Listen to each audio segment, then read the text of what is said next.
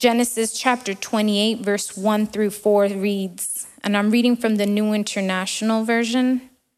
It says, So Isaac called for Jacob and blessed him. Then he commanded him, Do not marry a Canaanite woman. Go at once to Paddan Aram, to the house of your mother's father, Bethuel.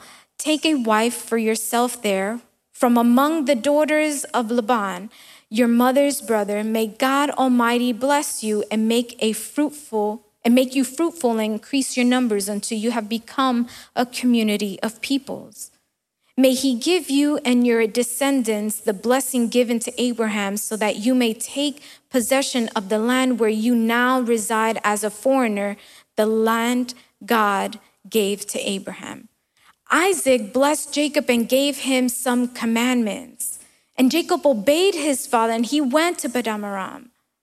But Jacob's brother Esau, hearing his father bless his brother and give him the commandment do not marry a Canaanite woman, what did Esau do? Esau went ahead and was like, Well, I know this is going to displease my father, so I'm just going to go ahead and do this. And Esau then had a Canaanite woman in addition to the wives he already had.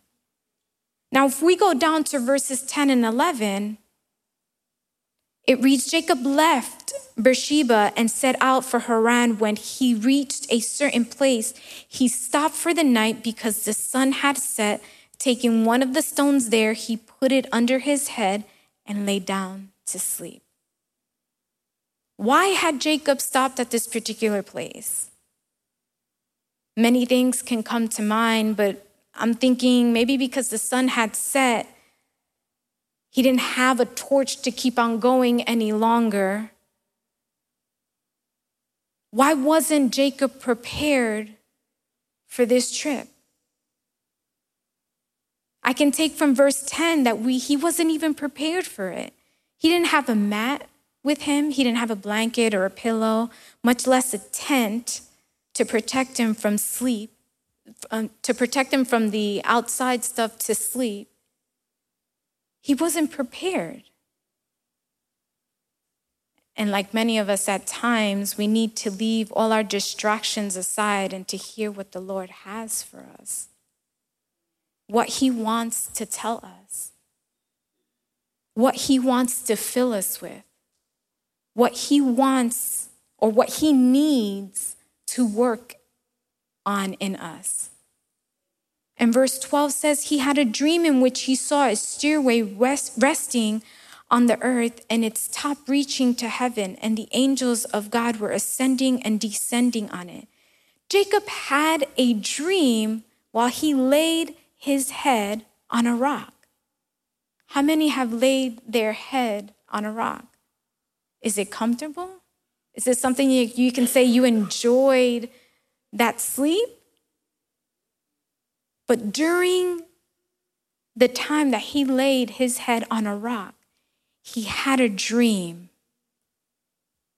that he saw a stairway resting on earth with its top reaching to heaven. And he saw the angels ascending and descending. And then verses 13 through 15 read, There are above it stood the Lord, and he said, I am the Lord, the God of your father Abraham and the God of Isaac. I will give you and your descendants the land on which you are lying. Your descendants will be like the dust of the earth, and you will spread out to the west and to the east, to the north and to the south. All the peoples on earth will be blessed through you and your offspring. I am with you, and I will watch over you wherever you go, and I will bring you back to this land. I will not leave you. I will not leave you until I have done what I have promised you. At the top of that ladder in the dream stood the Lord. Verse 13, we read that he gave these promises to Jacob. God gave these promises. God promised to give him this that particular land that he was on or act. and God promised that he was going to multiply his descendants. God also confirmed to him that he is with him and will watch over him wherever he goes. Jacob is promised that he will be brought back to this land. And at the end of the dream, God tells Jacob that he will not leave him until he has done what he has promised to Jacob. And that got me thinking. Many of us make promises. Many of us say many things. But how many of us are keeping those promises? As parents, we unconsciously respond to our children, yeah, yeah, yeah, uh huh, okay, okay, sure. You know, because we're busy with doing whatever we have to do, or as moms, we're making dinner or whatever it is. Like, mm, yeah, yeah, yeah, okay, okay. Jacob was spoken to through a dream Maybe because he was unconsciously responding to God, uh huh, uh huh, yeah, yeah, yeah, God, without fully paying attention to him. Maybe Jacob was caught up in getting to Paddan and didn't give God the necessary time. Maybe Jacob was too focused on obtaining a wife that he wasn't giving his fullest to God in prayer. We don't know exactly why Jacob was feeling the way he was. He had a direction, he was commanded to go to where he needed to go. But Jacob was walking unconsciously of the presence of God. And God had to speak to Jacob when he laid his head on a rock through a dream. But verses 16 and 17 is where I want to focus. It says, When Jacob awoke from his sleep, he thought, Surely the Lord is in this place, and I was not aware of it. He said, Surely the Lord is in this place, and I was not aware of it. How many of us are not aware of things that are going on around us? And then 17 says, He was afraid and said, How awesome is this place? This is, the, this is none other than the house of God. This is the gate of heaven. Jacob was walking unconsciously of the presence of God. And that is what I have titled today's message The Walking Unconscious. Are you walking unconscious? Here, Jacob says with surprise that he didn't even realize that the Lord was in this place. Can you imagine that? He was walking around doing what he needed to do without having a knowing consciously that God was there. Jacob became conscious of the presence of God after this dream. Now it puts me to think was the presence of God not with him before the dream? Of course. Of course, the presence of God was there. But Jacob was walking unconsciously to the presence of God. And when night came, Jacob wasn't even aware of the presence of God. As he slept and dreamt, that is when Jacob became aware. See, the location in which Jacob stopped doesn't suggest the presence of God because Bethel is a rocky, barren place. Nothing there suggested the presence of God. The landscape was barren. If Jacob laid, Jacob laid his head on a rock, there wasn't even a nice, comfy bush. There wasn't anything that was comfortable about this location or this place. But yet he had an encounter with the presence of God. See, many of us think, oh, the presence of God, it must mean, you know, these beautiful mountains, these beautiful waterfalls, these canyons. That's what we kind of connect with the presence of God, how beautiful something looks. Many of us tend to associate God's holiness with a physical location. But God is omnipresent. And if we go back to the Old Testament, people believed that certain spots were set aside by God to have connections with the people. And God honored that. And that is why we see that He actually gave certain instructions to the people of Israel on how to treat these places in which contained His presence. And they were special and holy.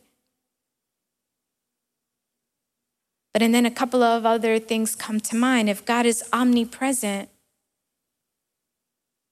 why do we not realize His presence sometimes? If God is omnipresent, why do I feel so alone in this situation?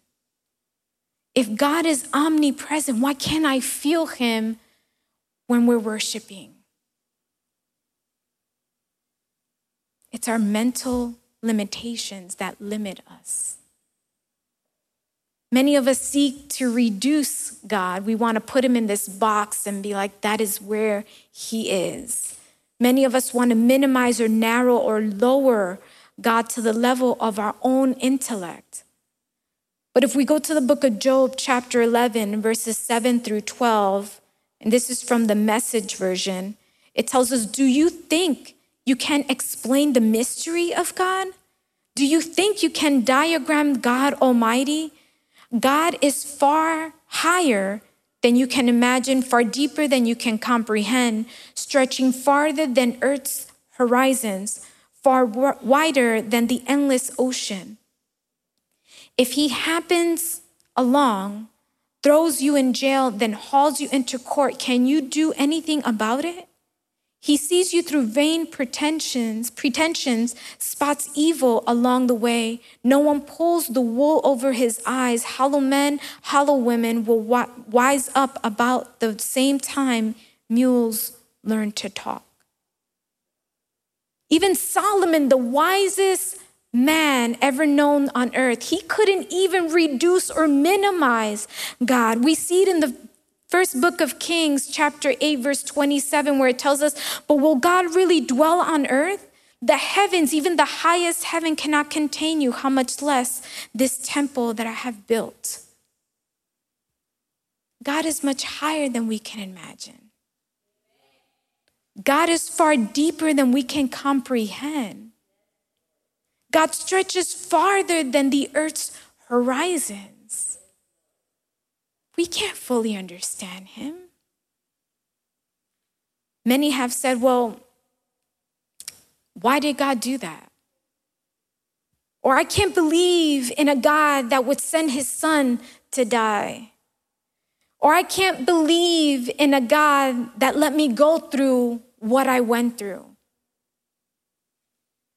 Or how can I believe in a God that saw me and left me there?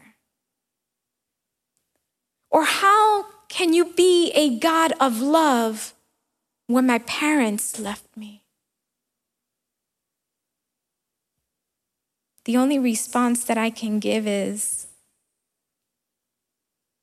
that person has a spiritual dullness. That person lacks, has a lack of interest or excitement for the presence of God. That person lacks the brightness or vividness or the sheenness of wanting to look for the presence of God.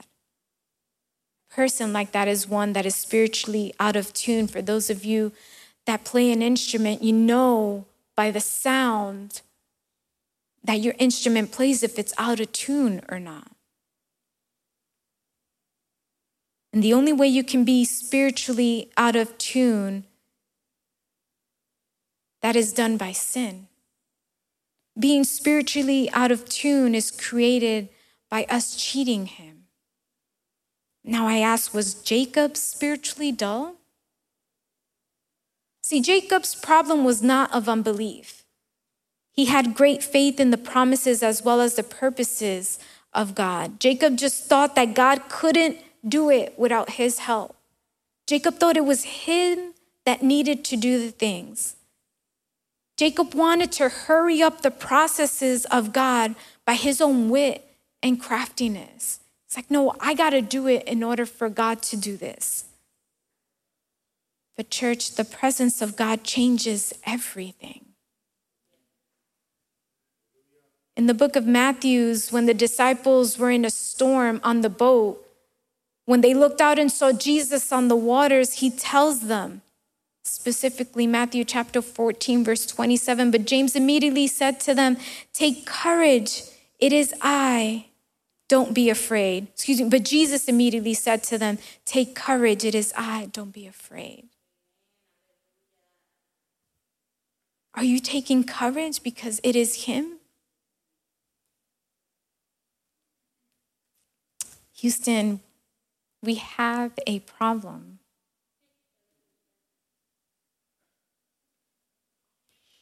We know and understand that, the, that God is present everywhere. And we know God is present at all times. This is an attribute of God. And as mentioned before, God is omnipresent. If we go to the book of Psalms, chapter 139, 7 and 8, the psalmist affirmed the omnipresence of God. He told us, Where can I go from your spirit? Where can I flee from your presence? If I go up to the heavens, you are there. If I make my bed in the depths, you are there. Now, the problem? If God is present everywhere, why do I sometimes feel He's so far away? Why do I feel alone? Why do I feel this problem is bigger than what I can bear? You see, we need to understand that there is a difference between the omnipresence of God and the presence of God. See, the omnipresence of God means that He's always there, always present, even during the times where we aren't aware of Him. And God manifests His presence, however, is something that occurs in our lives as He chooses to reveal Himself. See, this is something that is sometimes experienced and other times is not. You might be wondering, well, how is that? There's some examples of the clear presence of God in the scripture, like in our story today, Jacob at Bethel. Or Moses with the burning bush in the book of Exodus. Or Shadrach, Meshach, and Abednego in the fiery furnace in the book of Daniel. And with this, I'm closing. Church, we have a promise. See, the promise of the scripture is that God is always present with us. Nothing changes that fact. It is only our awareness that changes. Are we walking unconsciously to the presence of God? Like Jacob, are we walking around unconscious to his presence? Verse 15 of chapter 28 of Genesis, just like God promised to Jacob was, I am with you and will watch over you wherever you go. God is with us and he will watch over us wherever we go. But what was Jacob's reply? Verse 16 Surely the Lord is in this place, and I was not aware of it. There was a tweet back in 2012 by John Piper, theologian, pastor, and teacher.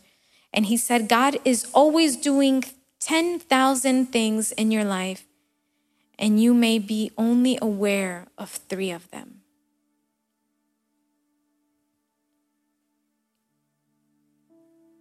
If we look at Matthew 28 20, it tells us of this promise that God has given us.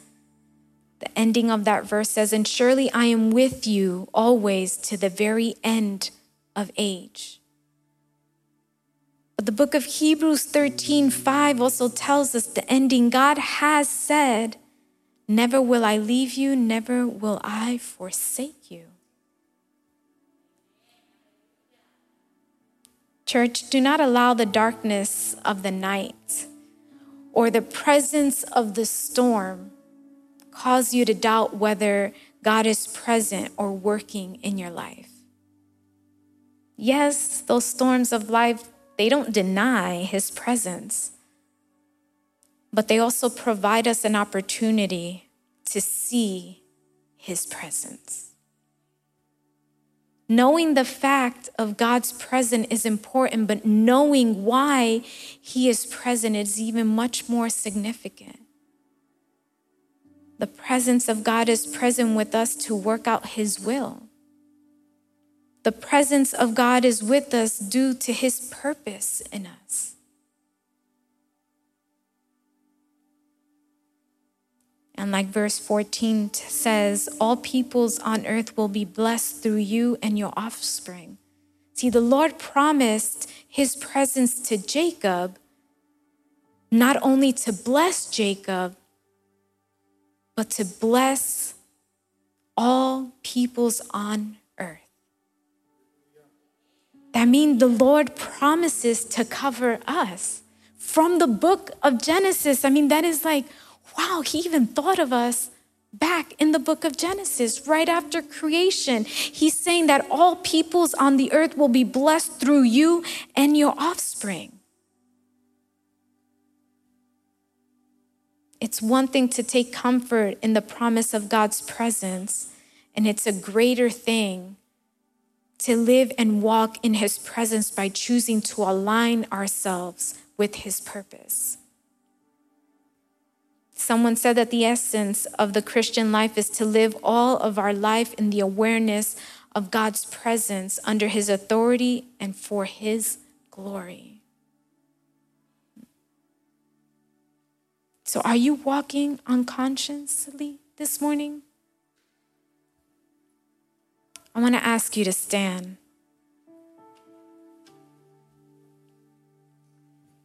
Church, for those of you that don't know, God's presence is in this place this morning. Do we really know it? Can we actually feel His presence?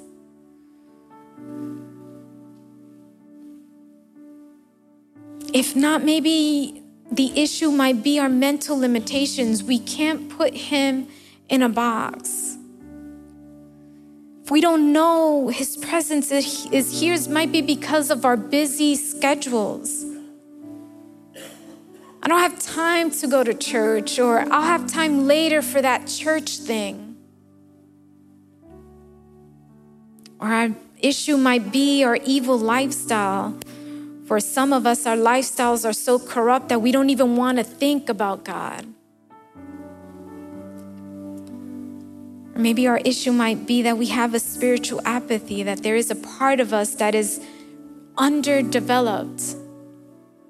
Many are so concerned with their physical and emotional development, but spiritually, they're like this weakling that is under 90 pounds.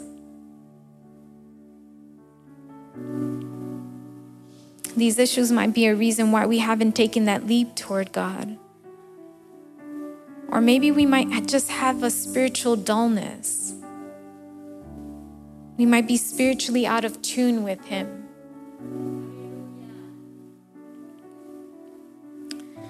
Satan has mastered you with that sin, maybe. But, church, I'm here to tell you that Satan has lied to you. Satan has lied to you because of your weakness. He has told you that God doesn't love you. And like I've said before, the devil knowing your name will call you out by your sin, but the, the God that we know, knowing your sin, will call you by your name. Because the Lord has told us, do not fear, because He is our peace. The Lord has told us He will rescue us. He has told us that we are His people. He has told us that we are His beloved. He's our healer. He's the, the all sufficient one. He's our God. He's our judge. He's our creator. He's our provider. He's our supplier. So I want to invite you. If you haven't known the presence of God, you can know Him today and you can take Him with you. And you can know, or I want you to know, that the presence of God is not only in this place, but He's in your car when you're driving in the traffic. He's in your home when you're washing your dishes. He is there when you're trying to iron the worst type of clothing that has the most wrinkles it has ever seen when you're trying to rush to come to church. He is everywhere you go. God is always with us. Don't be the walking unconscious. Be the walking conscious, knowing the presence of God is with us. Amen.